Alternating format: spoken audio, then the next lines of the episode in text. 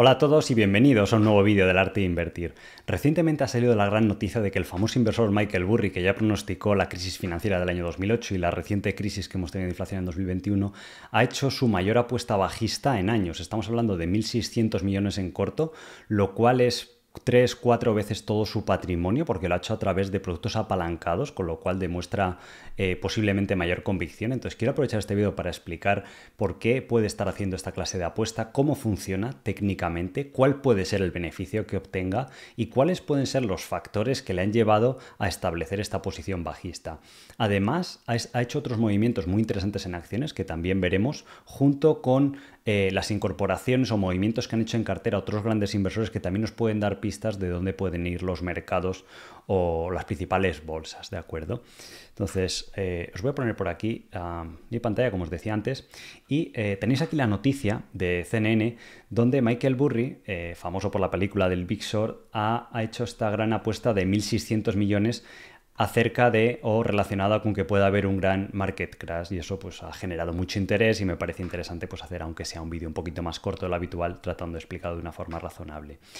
Eh, ya sabéis que estos inversores tienen que reportar estos informes de, forma trimestral eh, acerca de las operaciones que están haciendo. Entonces, en páginas como Will Wisdom y demás podemos consultar estos datos y dentro de su cartera vemos aquí la palabra put. Estos son opciones, ¿vale? Donde pagando una prima, es como un seguro, pero a la inversa pagamos esa prima y nos beneficiamos de toda la posible bajada que haya. ¿Dónde está el riesgo? Primero que estas opciones expiran en un tiempo determinado. Si Michael Burry no acierta en seis meses, un año, el tiempo que sea, pues perderá toda su, su inversión. Pero si acierta puede multiplicar su inversión por muchas veces, ¿de acuerdo? Entonces es un instrumento muy interesante y que eh, estos inversores pues usan para esta clase de escenarios donde quieren protegerse un poco la pérdida, pero quieren tener una ganancia eh, ilimitada. Uno de los instrumentos sobre los que ha comprado estas opciones es el ETF del Standard Poor's 500, que cotiza bajo el ticker, como veis aquí abajo a la izquierda, SPI.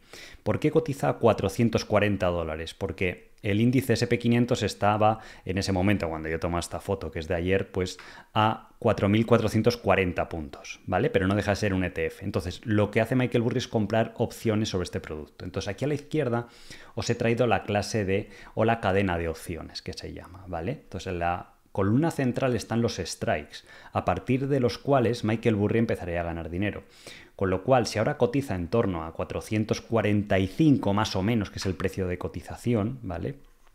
A partir de ahí, todo lo que baje, pues vemos lo que costaría comprar estas opciones o lo que le ha costado a Michael Burry. Porque en los titulares de los periódicos y demás, normalmente suele aparecer la cifra, lo que se llama el nominal, el, el, porcentaje o el volumen que controla de opciones, pero no es lo que ha desembolsado, ¿vale?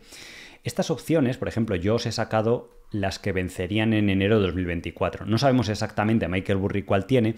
Ahora os voy a enseñar dos escenarios, una a seis meses y otra a un año, donde pronostique esta gran bajada. Entonces, vemos que, por ejemplo, se ha comprado estas y él dice, bueno, yo quiero ganar a partir de 4.440 puntos en el SP. Pues esto le va a costar esta prima, ahora mismo estaba en este precio, a 13,50. Con lo cual, apenas desembolsando un 3 o un 4%, controla una cifra muy grande, ¿vale? Entonces, probablemente para las cifras que estamos hablando ahí, yo calculo que ha comprado 12.000 contratos, solo del SP500 y otros tantos seguramente del Nasdaq. ¿Por qué 12.000 contratos? Porque cada contrato de opciones te da derecho o controla 100 acciones del subyacente, ¿vale? Entonces es como que eh, aquí fueran dos ceros más y sería pues 1.200.000 acciones que controlaría con esos contratos, ¿vale? Entonces más o menos calculo que es por ahí.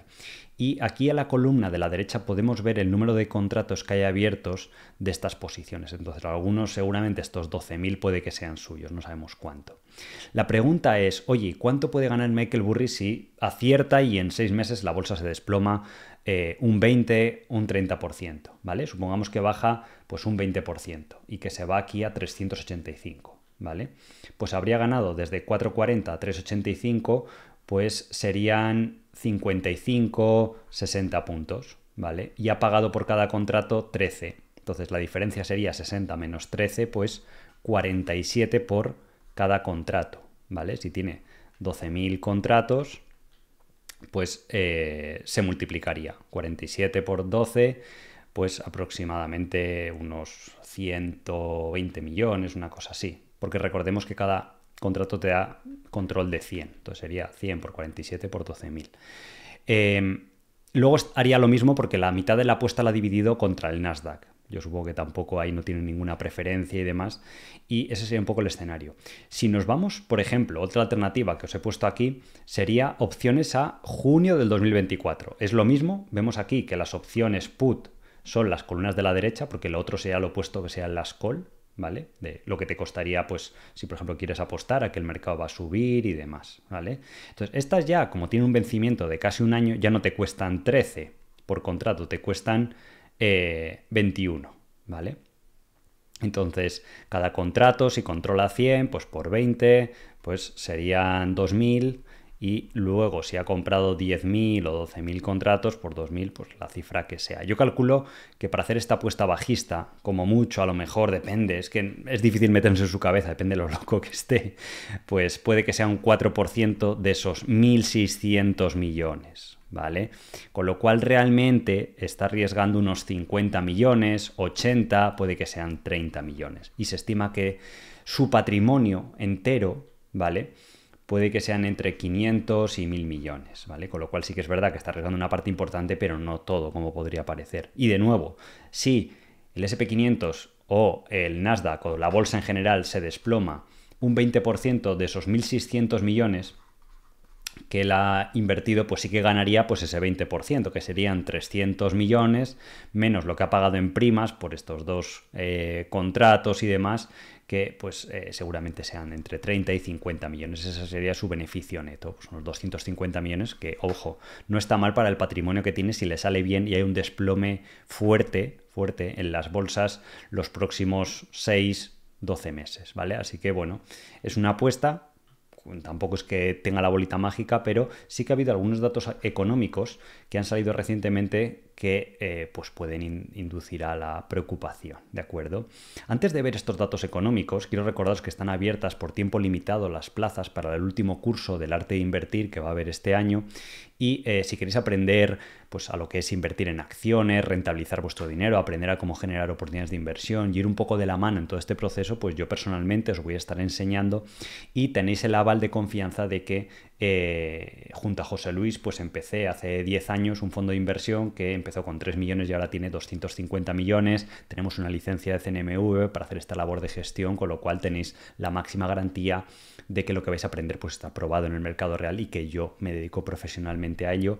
Y es un fondo de inversión, bueno, ya son cuatro fondos de inversión donde entre los cuatro hay 26.000 inversores y en la estrategia más longeva, que es la de True Value Fondo de Inversión, el original, pues llevamos una rentabilidad de más del 100%. Pienso que un inversor particular puede tener rentabilidades superiores a esto si tiene los conocimientos y eh, las herramientas necesarias, que es precisamente lo que he condensado en este curso, que además va a ser en directo, con todo ejemplos reales, y además estamos en un momento ideal de mercado para aprovechar estas oportunidades. Entonces, eh, ya os digo que las plazas se agotan siempre antes de que comience la convocatoria, porque queremos limitarlo, tenéis eh, además soporte para dudas, con lo cual no podemos aceptar a todo el mundo para que los alumnos me puedan preguntar y eh, de esa forma que sea mejor la experiencia. Entonces tienes en el link de la descripción o debajo del vídeo eh, el link para hacer la inscripción al curso, ¿de acuerdo?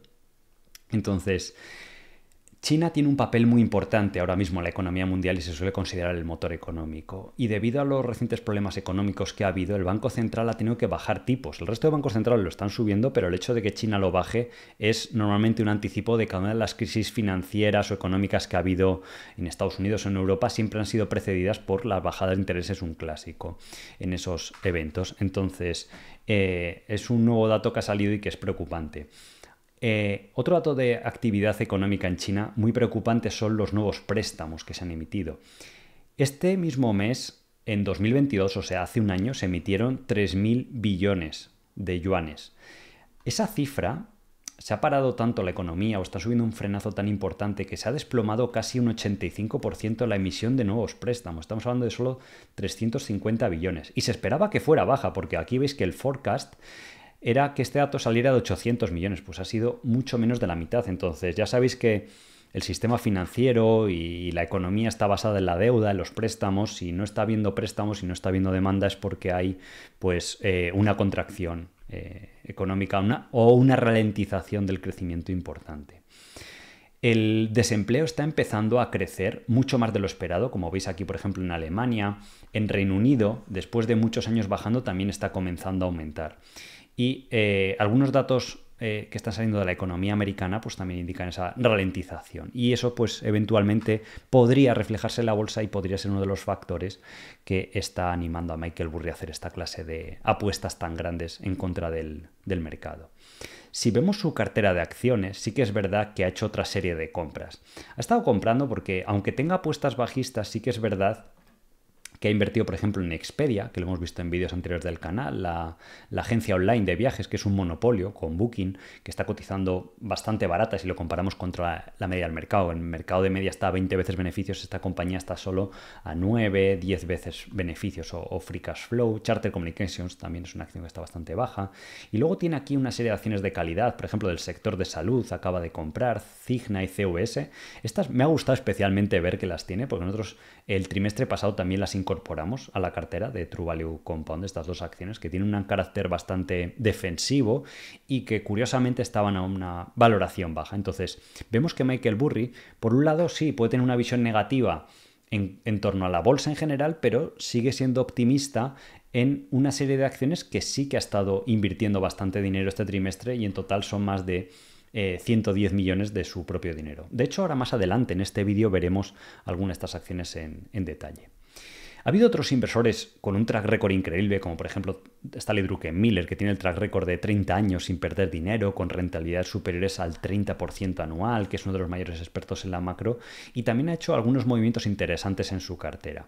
Si vamos a Will Wisdom, que recopila esto, esto también se puede ver directamente en la web de la SEC, pero estas webs pues, lo presentan más, de una forma más amigable. Vemos que ha empezado a reducir en las famosas FANG. Ha vendido gran parte de la posición que tenía en Google, en Amazon o en Facebook, porque son acciones que seguramente han tenido un buen comportamiento, le ve menos recorrido porque están más caras y ha decidido empezar a comprar acciones de sectores más tradicionales, como por ejemplo pueden ser una empresa industrial como General Electric, telecomunicaciones, o empresas de materiales de construcción. La única tecnológica que él sigue incrementando, y lo explicó en una entrevista recientemente, es Nvidia. Para él va a ser la mayor empresa o la que más se va a beneficiar de todo el tema de la inteligencia artificial y le ve muchos años de crecimiento y a pesar de que la valoración sea exigente, piensa que eh, se puede ganar mucho dinero y lo explicó en esta eh, entrevista. Entonces, él pensaba, llegó a decir incluso en esta entrevista, que podría darse el caso de que Nvidia subiera, siguiera subiendo y el mercado continuará bajando, para que nos hagamos eh, una idea de lo optimista que estaba. Y si vemos más en detalle sus principales posiciones, obviamente Nvidia pesa un 14% de su cartera, Copan, que es una empresa tecnológica, el 12% y luego está pues Microsoft que también le gusta mucho la temática de la inteligencia artificial y eh, luego están pues estas empresas más tradicionales como Tech Resources que es una empresa de, minería de, cobre y oro eh, T-Mobile, ¿vale? Timos, eh, Lam Weston, que hace productos de, consumo, de comida y demás, que es la parte como más defensiva de la cartera. Entonces vemos que él tiene una parte más defensiva o más tradicional de la cartera y luego su gran apuesta en la inteligencia artificial mediante Microsoft y Nvidia. Ahora, más adelante también, dentro de esas tres acciones que solemos ver un poco más en detalle, vamos a ver eh, algunas de, estas acciones que ha estado activo Michael Burry. Y David Einhorn, que también es otro otra leyenda de Wall Street fue uno de los que pronosticó la caída de Lehman Brothers, lo que desataría luego toda la crisis financiera del año 2008 y también un inversor muy seguido como Michael Burry, también ha hecho movimientos eh, interesantes. Tiene una cartera de 2.000 millones de dólares y vemos cómo tiene concentrada su cartera en sectores más tradicionales, como por ejemplo acciones de carbón, con Sol Energy, que aunque el carbón tenga muy mala publicidad, pues hay muy poca producción y todavía sigue habiendo demanda, especialmente en países emergentes, y las acciones pues cotizan a múltiplo eh, más bajo que la media, de, o considerablemente más bajo que la media del mercado. Tiene empresas de construcción, de hecho es masiva la posición que tiene en Green Brick Partners. Em, y luego compañías, por ejemplo, Capri Holdings, que recientemente ha sido opada, o Kindrill, ¿vale? que es una spin-off de, IBM, y algunas nuevas que ha comprado como NetPower. ¿vale? Para los que seáis eh, amantes de esto de la mm, electrificación y la transición a las energías verdes, pues eh, Net Energy lo que hace es una tecnología que, em, que con carbono activo captura las emisiones de CO2 de las plantas de gas natural.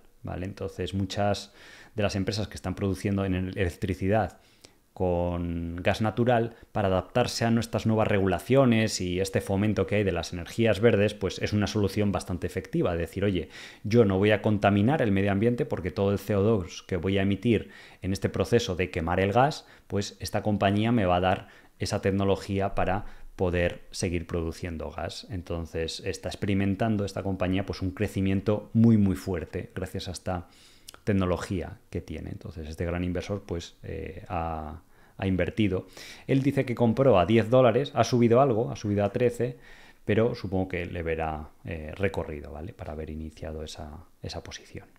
Y ahora vamos a ver algunas de estas acciones que os decía estos famosos inversores como Michael Burry, Stanley Druckenmiller que han estado comprando, porque aparte está eh, apuesta masiva, que es fácil de explicar realmente, es esa visión bajista que él lleva teniendo varios meses y que puede ser que entre en juego, porque además el mercado parte de una valoración bastante alta de media, a más de 21 veces, cuando la media suele ser 16, 18 veces, y en una zona en la que posiblemente el crecimiento económico sea menor de lo esperado. ¿Vale? Hay que recordar que estas acciones no son recomendaciones de compra ni de venta, que invertir en bolsa tiene riesgo y que las opiniones que yo tenga de las compañías pues son mías, subjetivas y eh, no tienen por qué cumplirse, ¿de acuerdo? Y que cada uno aquí pues, es responsable de las decisiones que, tome. Pero simplemente eh, quiero enseñaros y guiaros, igual que luego con los alumnos de la escuela, pues con ejemplos reales, porque creo que es lo más interesante para un alumno o una persona que quiera aprender cómo funcionan las bolsas, ¿vale? Aquí tenéis eh, nuestro track record en, las diferentes crisis que ha habido. Siempre los fondos luego han emergido ganando mucho más de lo que ha sido la caída inicial, ¿de acuerdo? Entonces ahora todavía estamos inmersos en esta crisis 2022 que se ha alargado a 2023, pero eh, si uno sabe navegar estos periodos, pues normalmente emergerá con un rendimiento mayor, ¿de acuerdo? Entonces, pues estas mismas técnicas pues será lo que estaremos aprendiendo en la escuela. Una de estas acciones en las que ha comprado muchas acciones es eh, Michael Burry ha sido Generac, ¿vale? Que tiene un gráfico bastante curioso. Uno podría pensar que fue una burbuja, porque la verdad que tuvo este momento parabólico y ahora está en la fase, pues ya donde ha habido un declive desde máximos muy grande, de casi 500 dólares ha colapsado a 100 dólares. Entonces, pues bueno, Michael Burry, pues a lo mejor sabe que los mercados bajistas o cuando hay esta, este pesimismo, por lo mucho que han bajado las acciones, pues es cuando hay que interesarse por las acciones. Entonces, esta empresa tiene un historial de crecimiento muy grande. Ahora vamos a ver lo que hace. Lo que hace son sistemas de almacenamiento eléctrico y de generación eléctrica y con toda esta temática, como veíamos antes también de David Zenhol, que le gusta bastante de la electrificación de la economía, pues eh, puede ser interesante. Entonces vemos que es una compañía sólida de crecimiento. Hay veces que ha tenido algunos años que ha tenido ligeros declives en ventas, pero vemos un crecimiento sólido desde que se la cotizado del 16%. Entonces uno miraría el gráfico y pensaría, oye, pues es una empresa que está a punto de quebrar, o... pero nada más allá de la realidad. Simplemente es que en 2021 la gente se emocionó mucho con esta temática de inversión pensando que los árboles crecían hasta el cielo, ¿vale? Entonces esta compañía tiene la mitad de las ventas en lo que llaman sector residencial, ¿vale? Que son, por ejemplo, estos generadores eléctricos o sistemas de almacenamiento de energía para, por ejemplo, la típica casa que tiene eh, un techo solar, un paneles solares en el techo, pues hay que almacenar esa energía para luego consumirla. Pues esta es una de las empresas líderes y que tiene los, de los mejores productos en esta categoría. O por ejemplo tiene generadores alternativos, por decir, oye, una vivienda se queda sin electricidad, hay un corte de luz en tu barrio, lo que sea. En Estados Unidos es bastante habitual y la gente suele instalar como un sistema de, backup, de reserva entonces, esta empresa vende este tipo de, sistemas. Y luego tiene otro segmento más comercial o industrial que son básicamente generadores eléctricos de, de diésel normalmente donde, por ejemplo, esto te lo alquilan empresas que hacen eventos, se va a hacer un concierto, pues ponen un sistema de backup o de reserva y es bastante lucrativo, o los compran empresas que luego los van a alquilar, o por ejemplo cuando se va a hacer una construcción en mitad de la nada y todavía no se han llevado los suministros, pues hay que usar este tipo de sistemas de generación de electricidad portátiles, ¿vale? O para mm, reserva de eh, mm, aplicaciones críticas. Imaginaos un centro de datos de cloud computing y demás, pues también puede que tengan estos sistemas de, de backup para que puedan operar en todo momento. Entonces la empresa pues tiene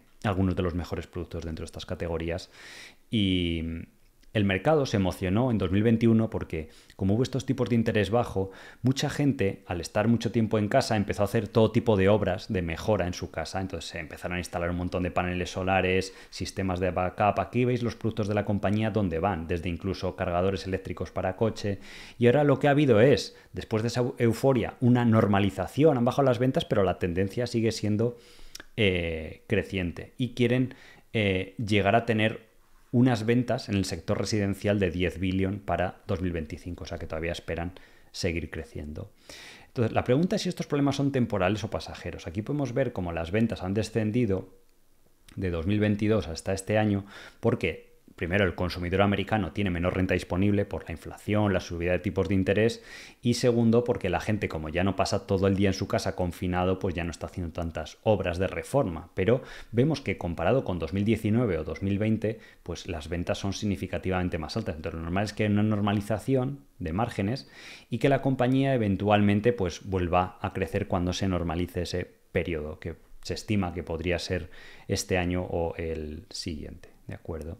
Entonces, en esta noticia que está en Seeking Alpha explican precisamente por qué la compañía ha bajado tanto. La gente estaba pagando como 40 o 50 veces beneficios, múltiplos muy altos en 2021 y sin tener en cuenta de que la demanda pues era artificialmente elevada y que ahora ha vuelto a la eh, normalidad. ¿vale? Entonces aquí se explica en esta noticia cómo el entorno en el cual está el consumidor pues no es tan benigno como era en el pasado para este tipo de productos, pero que las tendencias a largo plazo de eh, energía solar, almacenamiento de energía mediante baterías, cargador eléctrico y demás pues siguen, siguen intactas. En esta encuesta, de hecho, se les pregunta a los americanos y solo un 17% ahora mismo, como hay un poco de miedo a la economía, a lo que va a haber, si no hay recesión o no, solo un 17% están pensando en gastar más dinero en renovaciones. Los que están pensando que van a gastar lo mismo, que esto está bien, son 33%, pero sí que hay un 50% que están pensando en gastar menos dinero en renovaciones o mejoras en la casa, lo cual le afecta a Generac y a la, y a la compañía en general. Entonces, este año los ingresos pues, van a decrecer un 10-12% porque en 2022 fueron anormalmente elevados, pero se espera que poco a poco se vaya estabilizando y supongo que será un poco lo que está viendo eh, Michael Burry. De hecho, con las previsiones que hay de analistas, se estima que ya el año que viene la compañía vuelva a crecer un 8, un 10% y que los beneficios pues vuelvan a ser casi de 8, 9 o eventualmente 10 dólares eh, por acción. ¿vale? Entonces, vemos aquí como la gente es el problema de la bolsa, cuando se emocionan y pagan múltiplos muy altos de casi 40 veces, pues luego hay eh, sorpresas. Entonces, ahora las acciones han vuelto a la valoración que suele ser su media histórica, que suelen ser 17 veces, 15 veces, pues ahora justamente está ahí, con lo cual ya no tiene esa sobrevaloración si lo mediríamos respecto a la media del mercado que cotiza como el SP500 o, o similar, ¿de acuerdo? Segunda compañía que está presente en carteras de muchos inversores famosos y en concreto Stanley Druckenmiller, este superinversor que veíamos antes, es Builders First Source. Y uno podría ver el gráfico y es curioso porque cuando el mercado, la mayoría de las acciones están eh, por debajo de máximos históricos, esta compañía vemos que está subiendo casi casi en vertical como un, como un cohete, desde casi 50 dólares a más de 150 dólares y parece no tener, no tener freno. Había unos años que han sido complicados, pero ahora parece que está eh, cambiando. Lo que hace la compañía, como podéis imaginar, es eh, materiales de construcción. Lo que pasa es que de un cierto valor añadido, como pueden ser ventanas, puertas, eh, y luego tiene una parte de venta de commodities, los típicos listones de madera que se usan para fabricar las típicas casas que habéis visto en Estados Unidos, aislantes, pintura, lo que sea, ¿vale? Entonces, ellos explican como a este sector más commodity, más cíclico, que depende de las variaciones principalmente del precio de la madera, porque es el principal materia prima en Estados Unidos para hacer las casas, pues sí que les puede afectar más. Entonces aquí se ven como las ventas de la parte core del business, pues eh, han crecido a un buen ritmo estos años. Sí que es verdad que respecto a 2022 han decrecido un poco y la parte más cíclica que les ayudó, lo que está aquí en verde, que salió más alto en 2021 y 2022, pues ahora se están normalizando porque no hay ese exceso ni esa inflación tan elevada como había en el pasado. Entonces la compañía ha mantenido la rentabilidad. ¿Por qué las acciones han subido mucho? Porque el año pasado o hace 12, 18 meses el mercado valoraba las acciones a un múltiplo muy bajo de tan solo 4 o 5 veces beneficios porque pensaba el mercado que los beneficios este año se iban a desplomar muchísimo más de lo que han hecho. Entonces, sí que es verdad que han bajado, pero no tanto.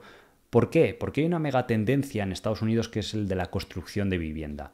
Los niveles de inventario de vivienda que hay de viviendas a la venta son muy bajos y Estados Unidos pues no para de crecer, cada vez hay más inmigración y cada vez más formación de familias y hay un desbalanceo histórico gigante. De, está el mercado más desbalanceado que los últimos 20 o 30 años y necesitan más viviendas en relación al inventario que hay. Entonces hay una demanda de construir nueva vivienda muy alta. Aunque hay una crisis o un poco de ralentización económica o los tipos de interés estén altos, pues se estima que seguirá creciendo por lo menos la construcción. A lo mejor el precio baja algo, pero no... Eso es bueno para la compañía, porque al final, si hace falta más viviendas, pues habrá que comprar materiales y es una de las compañías mejor posicionadas para esto. Entonces, pues bueno, esa forma, eh, pues parece inteligente el movimiento de, de Miller de beneficiarse de esa mega tendencia, pues invirtiendo en una compañía como, como Builders, ¿vale? Entonces este año podemos ver que sí, que el EBITDA ha bajado casi un 50%, pero es que el mercado pensaba que, que iba a colapsar mucho más, o incluso los beneficios han bajado un 30, 40%, ¿vale? Entonces la compañía eh, a futuro tiene el plan de seguir comprando empresas más pequeñas de su sector, porque es un sector muy fragmentado, entonces las va comprando muy baratas, las integra en su sistema, eh, consigue mejor precio con los suministradores de los materiales o, mejores niveles de escala para la fabricación de, estos productos de, construcción y de esa forma va creciendo aparte del propio crecimiento orgánico que ya va teniendo, ¿vale? Entonces, en 2022 tuvo un EBITDA de 4,4 billón y este año le va a bajar a 2,6 o 2,9 billón, ¿vale? Pero aún así, el mercado estaba muy negativo y de ahí se explica la enorme subida que ha tenido. Entonces, en 2022 hizo un pico de beneficios de 18 y se espera que se estabilice este año o el siguiente en 12 o 13 dólares por acción de eh, beneficio. Entonces, las acciones eh, si usamos el ratio EV-EBITDA, que es más fiable en este sector, vemos que están en torno a su media histórica. Sí que es verdad que el año pasado, con este miedo que os comentaba, estaban a solo 5 veces EV-EBITDA y ahora ya se recupera un poco ese múltiplo, ¿vale? Pero no está mucho más cara que lo que ha estado históricamente en los últimos 10 eh, años, ¿vale? Sí que estuvo un poquito más cara aquí, en 2014, porque eh, se estaba recuperando el sector inmobiliario después de la gran crisis del año 2008 y pues estaba un, eh, experimentando un alto crecimiento. ¿De acuerdo? Y la tercera compañía que explica David Enjon, el tercer inversor que hemos visto hoy, por qué ha invertido en ella, es Onyx. Y también me parece interesante porque es una de las que teníamos en una de las carteras de True en True Small Caps. Eh, y la tenemos desde hace unos cuatro o cinco meses y me parece interesante que haya comprado. Y él explica aquí por qué compró Onyx. Onyx es un gestor, una empresa de private equity, que lo que hace es tomar dinero de inversores y también dinero propio y lo invierten en vehículos de inversión y estos fondos compran empresas privadas, ¿vale? Por eso se llama private equity. Compran el 100% normalmente de negocios privados, ¿vale? Imaginaos una empresa que hace moda o restauración o el sector que sea y eh, la tratan de optimizar, operarla durante 3, 5 años y luego se venden. Entonces tiene un muy buen, histórico de rendimientos y eso ha traído, pues aparte de los inversores, y tiene ahora mismo 35 billón bajo gestión. La razón por la que ha comprado eh, David Enjon es porque el valor de las inversiones, del dinero que ha ido invirtiendo en la propia empresa o coinvirtiendo con los inversores para darles confianza y demás, pues vale 130 dólares por acción. Y la acción está cotizando a solo 70, o sea, con un descuento enorme cuando lo lógico es que debería estar a 130. Y es previsible que a lo mejor esos 130 a futuro pues crezcan a 150, a 160 en 3, 4 años. Y la empresa además piensa que también están baratas las acciones porque está recomprando acciones en el mercado para cancelarlas y que cada accionista que no venda pues tenga un mayor porcentaje. Entonces, desde que compró David Einhorn, las acciones han subido un poco a 82. Esta foto está tomada de, ayer. Es una empresa mediana, ¿vale? Que ha tenido un buen comportamiento histórico. Hace años, pues apenas cotizaba un dólar, dos dólares, y ahora, pues ha multiplicado por más de 50, 60 veces en, en el mercado. Entonces, para valorar Onex, hay que hacerlo de dos formas estas empresas. Por un lado, el valor de las inversiones propias que tienen esos negocios, que es el book value, más el valor del negocio de gestionar esos activos, porque claro, eh, ahora estamos hablando de que cobra unos 260 millones al año en comisiones. Esto normalmente se suele valorar entre 5 y 10 veces. ¿Vale? Si usamos el más conservador, 5 veces serían 1.250 millones de dólares, que como cotiza en dólar canadiense, habría que hacer la conversión y serían 1.600 millones, lo cual equivale más o menos a 20 o 30 dólares adicionales por acción del valor de este negocio paralelo que tiene de gestionar las comisiones de, los coinversores en los, en los fondos. ¿vale?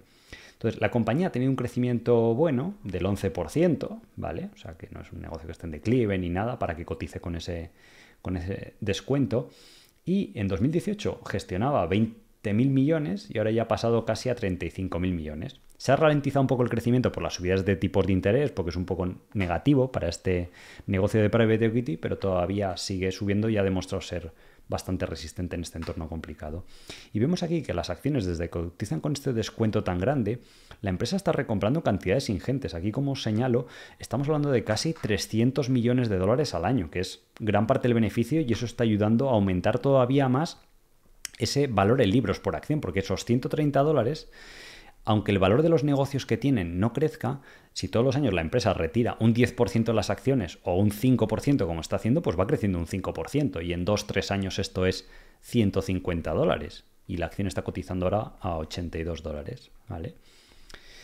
De hecho, el CEO que tienen actualmente antes trabajaba en la división de fusiones y adquisiciones de Berkshire Hathaway, ahí mano con mano, no sé cómo de cercano, con Warren Buffett, pero antes de incorporarse a Onex hace 20 años, estuvo 7 años trabajando en Berkshire, que es una de las empresas pues también muy activas en comprar otras compañías y, pues siendo un poco discípulo de, Warren Buffett, eh, el señor Bobby LeBlanc, ¿vale?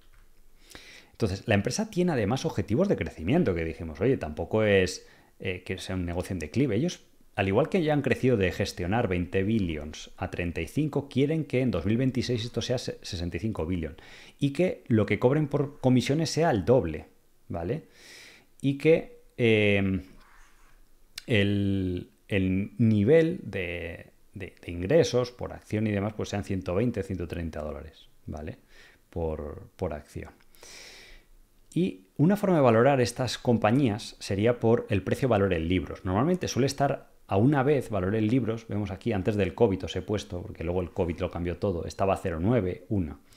De hecho, hace pocos meses estaba, llegó a estar a tan solo 0,45, 0,5. Ahora se ha recuperado un poco a 0,6, pero lo habitual, antes de este periodo de negatividad, porque al ser una compañía mediana y ahora hay muchas compañías medianas cotizando con un descuento muy importante, pues eh, por, miedos de los inversores, al sector y demás, aunque las cifras pues no, muestran dicho miedo. Entonces, pues puede ser uno de los motivos que ha llevado a David Einhorn a tomar esta, esta posición, ¿de acuerdo? Y se puede ver el, descuento, más que además ese valor en libros, esos 130, 140 dólares por acción, pues deberían ir eh, subiendo a largo plazo. ¿De acuerdo? Así que nada más, me parece interesante hacer un vídeo más breve contando esta noticia, porque creo que es interesante aprender de otros inversores, dar a conocer eh, ideas nuevas. Y eh, nos vemos en el directo del domingo, que ya sabéis que es un formato un poco más largo, me podéis preguntar. Ha habido muchas compañías que han presentado resultados, podemos ver Nagarro. Eh, compañías como SDI, algunas de las, de las grandes, de las FANG o así más, más famosas, últimas noticias que ha habido de la Fed, pues os invito al, directo habitual del, domingo, ¿de acuerdo? Entonces, antes de despedirme, os agradezco si le dejáis un like al vídeo, si os ha gustado, suscribiros al canal para seguir viendo contenido similar a este y eh, os invito a todos a que vengáis a la formación, porque además tenéis un periodo de prueba de, dos semanas antes de iniciar, lo hemos hecho totalmente para que no tengáis riesgo, venís si os gusta, os aseguro que os, que os va a gustar, el índice de satisfacción de los alumnos es del 97%, eh, pues os va a aportar a nada que os guste la bolsa y demás y tengáis una cartera de inversión con que gracias al curso encontréis una, dos, tres oportunidades de inversión, los conocimientos que tengáis a lo largo de vuestra carrera lo vais a rentabilizar por, por varias veces y va a ser pues ameno, divertido, es en directo y, pues vamos a estar compartiendo ese momento. Me podéis preguntar en todo momento lo que las inquietudes que tengáis. Entonces, sin más, tenéis el link en la descripción y nos vemos en futuros vídeos. Un saludo y buena inversión. Hasta luego.